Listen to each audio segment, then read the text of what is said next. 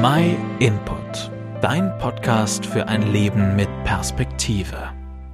Der Südtiroler Corona-Pass ist da und plötzlich scheint sich alles nur noch darum zu drehen. Hast du den Pass, dann darfst du drinnen essen. Du hast Privilegien und Freiheiten, die du ohne den Pass nicht hast. Ob dieser Corona-Pass nun sinnvoll ist, das sei mal dahingestellt. Aber da hat ja eh jeder seine eigene Meinung.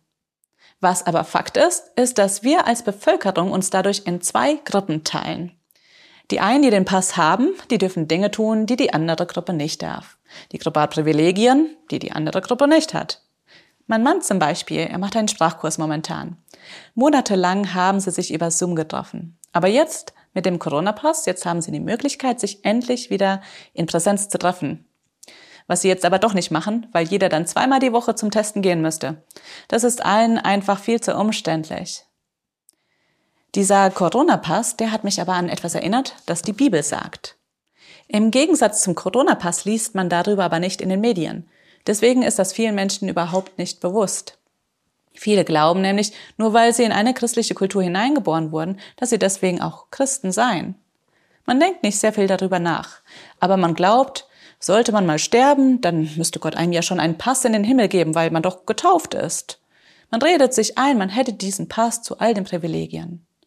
Aber dass man diesen Pass eben nicht durch eine Religionszugehörigkeit bekommt, darüber denkt man oft nicht groß nach. Wer denkt schon gerne über das Sterben nach? Es gibt aber laut der Bibel tatsächlich eine Art Pass, den Gott anerkennt.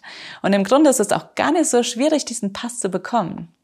Man bekommt ihn aber nicht durch eine Taufe oder durch Kommunion oder dass man regelmäßig zur Beichte geht. Wir können uns anstrengen, so viel wir wollen. Wir können diesen Pass uns nicht erarbeiten. Der Punkt ist, Gott möchte ihn uns schenken. Er hat alles dafür gegeben, damit wir diese Privilegien erhalten können.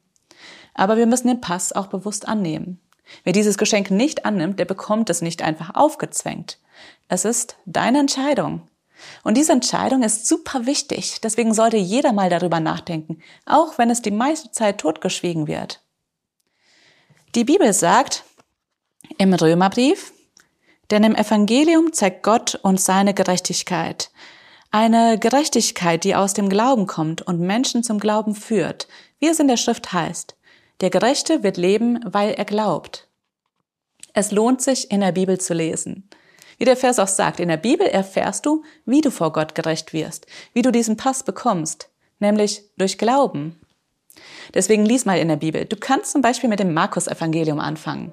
Melde dich bei uns, wenn du keine eigene Bibel hast. Dann schicken wir dir kostenlos und unverbindlich eine zu. Vielen Dank, dass du den My Input Podcast gehört hast. Wenn du mehr wissen willst, geh auf unsere Website myinput.it oder folge uns auf YouTube, Facebook und Instagram.